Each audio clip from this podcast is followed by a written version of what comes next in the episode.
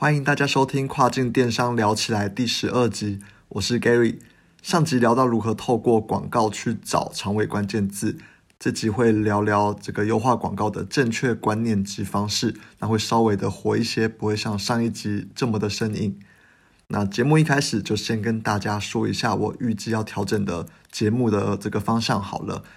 其实啊，我原本是想要简单的介绍完广告之后。就带各位去聊聊之前我有跟大家提过的，诶，广告自动化软体 Zonda Tool，因为这个软体它真的节省了非常非常多，嗯，我去调教每一个广告的时间。那你想想哦，我们自己啊有一两千个关键字，如果说你每一个关键字都要去照顾到，真的是不知道会花多少的时间。然后如果你请人来雇，你又要从头去教学，而且人为去操作啦，其实也很可能会出错。所以不如就把这些请人的钱拿去花在诶软体上面，还比较划算，对吧？毕竟软体它也不会出错，而且的这个软体很厉害，它每四个小时就会帮你重新去看一次所有的关键字，频率非常的高。你如果请一个人去帮你看的话，他可能一个礼拜才能看完所有的关键字。那这样相比起来，软体的话就是会比较划算呐，我觉得是非常的好的。但后来我考量到。诶，听我节目的人多数都是刚接触跨境电商的朋友，那可能对于整个电商的运营，如何从零到一，怎么样开始去卖，甚至是对平常电商人，也就是诶像是我这种跨境电商人的生活分享会比较有兴趣啦。那我也看到有听众留言是说他在考虑要不要来卖，那先听一下我的节目，了解一下整个跨境电商的状况，再来做决定。那我个人是觉得这样子很好啦，因为毕竟现在很多市面上的老师都是叫你，哎，赶快评估完之后就赶快进场来开始卖。那我觉得这样子，在你还没有完全了解到一个跨境电商人或是一个你要做电商的，哎，需要付出的努力跟风险及接下来会发生的什么事情，你都还不了解的情况之下，你就选择去做，我是觉得这样不是非常的好，风险还是有点高。所以说，我觉得这位朋友还不错，就是至少先听一下我，我诶聊聊这个电商的生活，再来决定说要不要自己去开一个账号，然后开始进货来卖，这样是不错啦。所以说，我觉得把这个广告讲的太细节，好像啊比较难快速的帮助到大家去了解整个电商的 picture 啦。所以最后就决定说，把这个自动化的软体先放到未来再说。那先把基本的这些观念都都讲完之后。那未来再来聊聊这个自动化软体，我还是会把资讯放到连接栏啦，有兴趣可以先自己去研究一下。那既然都聊到中达 Tool 这一款软体了，那我觉得我一定要跟大家分享我当初在学这个软体的辛酸血泪史。哦，中达拓它真的很难，它操作难，背后的逻辑也很难。它总共有九个演算法，每个演算法都有它的功能存在。那当然，你可以只学如何去操作啦。但我个人的习惯是，一定要去把这个操作背后的逻辑给搞懂，那我才敢去使用这一套软体。所以我花了非常非常多的时间去了解它的这个九个演算法。最崩溃的是什么？你们知道吗？是去听它的这个教学影片。哦，这款软体的创始人他是两个俄罗斯人，他们有录制一系列的影片，教大家怎么样去操作这个中打兔。然后告诉大家九个演算法到底在说什么。那我一开始是心想啦，对我这种就是看教学影片起家的人来说，这样子最好。我这个人哈，其实很讨厌看文字，我觉得我自己有阅读障碍啦，我看中文、看英文都非常非常的慢，所以我平常就很常去 YouTube 上面去看别人的视频，那也比较好理解啦。对我来说，好，那回到中达兔儿的教学影片，它根本就是个噩梦。因为我完完全全听不懂这两个创始人他们到底在讲什么，他们的俄罗斯口音非常非常的重，好重到你怀疑人生。你听完之后根本就不知道他在讲什么。我自己啊，之前是有在国外念过书，那平常也都是用一点二五倍的这个速度在听欧美卖家分享他们的心得或是分享他们技巧的影片。那我自认英文的听力还行，结果遇到他们的影片真的是完全听不懂，然后想开字幕也没有字幕。我就只能每一集都非常非常崩溃的听，然后一直倒转，一直倒转。那段时间真的非常的煎熬，就是那种，哎，你心里很想要去学习，但一想到你又听不懂那个英文，你又会想要退缩。哦，所以每一次真的都要鼓起很大的勇气去听，哦，至今都让我难以忘怀。不过最后啦，抱怨归抱怨，其实最后还是把他的这些教学都听完了，那也大概懂了八九成，我觉得还行啦。那个时候我就心想，未来我一定要用中文来分享这一款软体 Zonda Two 哦，这样大家就不用再去经历那一段崩溃的学习过程了。好，不管怎么样，这 Zonda Two 这款软体的操作跟一些心得跟分享，我都会放到未来再说。哦，对于新手卖家而言，我觉得就先建立起。哎，广告基本的观念就好了。那我就先分享一下广告的正确观念好了。哦，首先，亚马逊的广告它有个叫做 ACOS 的数值，它叫做 Advertising Cost of Sales。简单来说，就是你的广告成本在你透过广告得到的销售额有多少的比例。好，举例来说，你广告花了十块，你透过广告卖出了一百块，你的 ACOS 就是十 percent。好，就是十除以一百嘛。那很多人听到这边就会想说，那 ACOS 越低是不是就越好？因为你卖出一样的金额，但是你广告花出的钱是越少的。所以很多的卖家他都会去追求所谓的低 ACOS 的广告，因为在他们眼中，ACOS 低就代表你付出的成本变少了。当然了，我觉得这种说法是 OK 的，毕竟大家都想要去节省这个成本嘛。但其实这种观念只对了一半，为什么？一般来说啦，ACOS 表现好，大概会落在十到三十 percent 左右。好，但这个也要看你的产品类别。你如果比较高单价的产品，你 ACOS 自然会低，因为你同样卖出了一件产品，你高单价的这个销售额，也就是分母的部分，会比低单价高出非常的多，所以你的 ACOS 自然就会低很多。但大部分啊，五十块以内的这种产品表现比较好的 ACOS 大概就是十到三十 percent 啦。回到我刚刚说了，为什么一味的降低 ACOS 这种观念只对了一半？我先假设你的损益平衡点跟一般产品都差不多，大概是 ACOS 四十 percent 左右。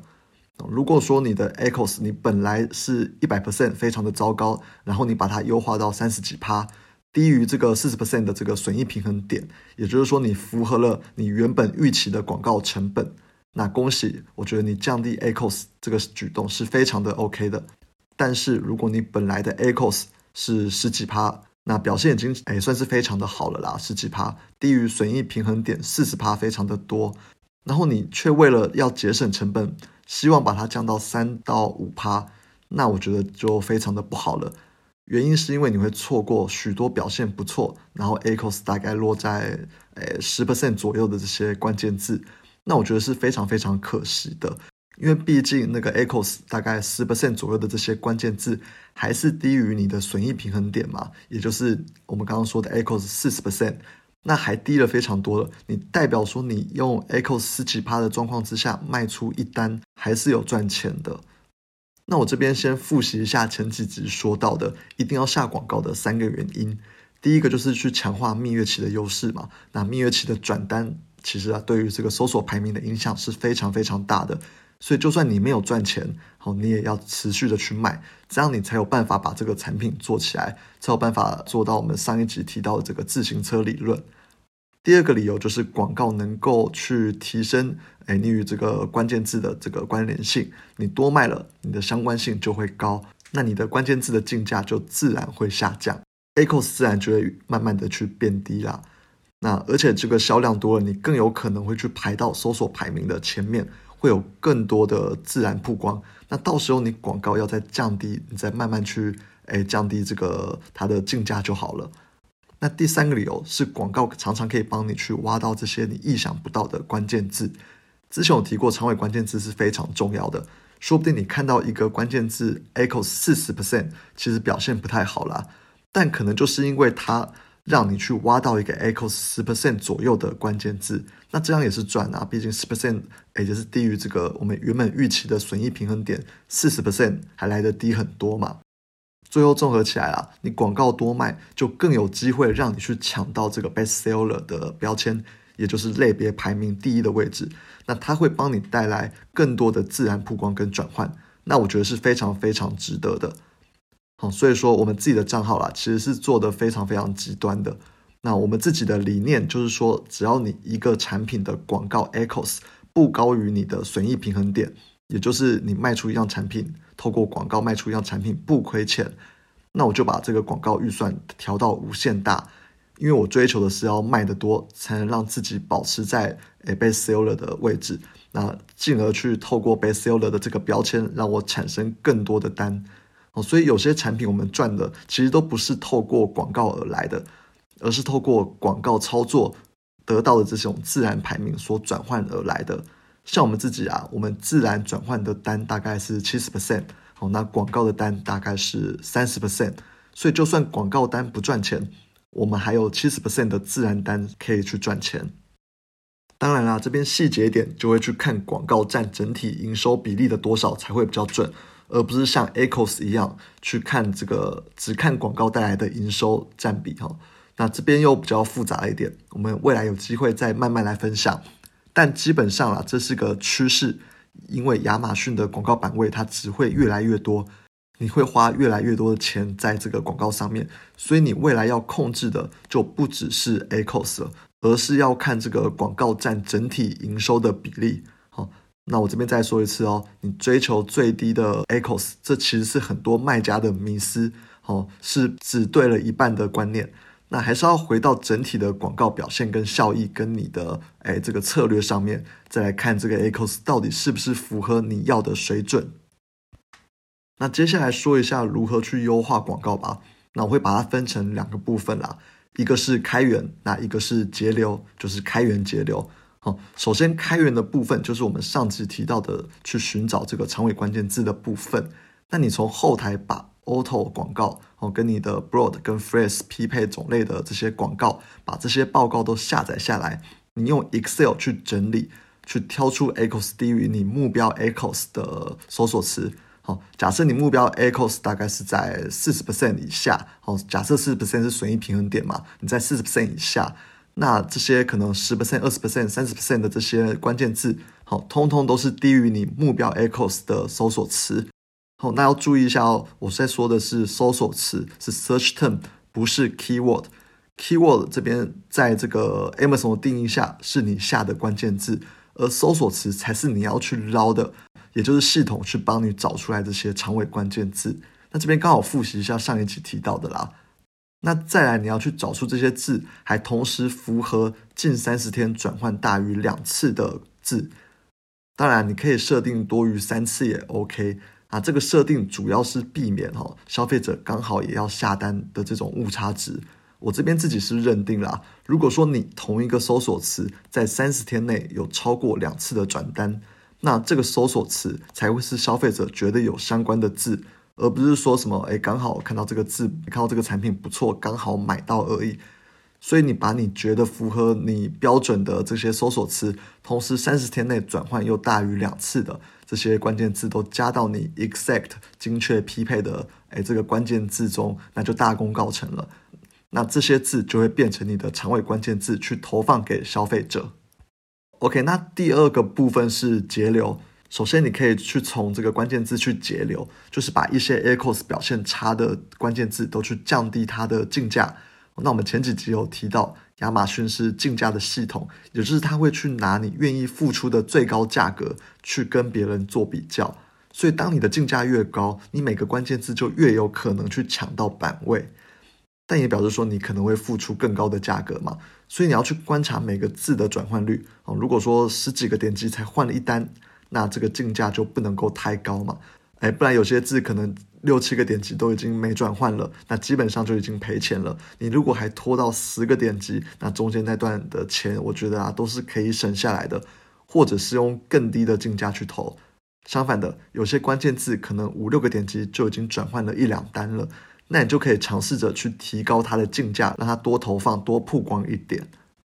另外，我也会去下载它的这个报告来看，选择用点击来排序。哦，如果说最近三十天内有个字是点击超过五次，但都是没有转换的，同时这个字又不是你非常非常相关的关键字，那就可以考虑把这些字全部都一次性的复制下来，再贴到系统之中。它有一个 negative keyword 的地方，它就会强制不投这些关键字。好，记得要选择精确匹配。如果你这边选择广泛匹配的话，它就会连同其他的字，通通都去把它禁止掉。那有可能会去禁止掉一些 Acos 表现比较好的关键字。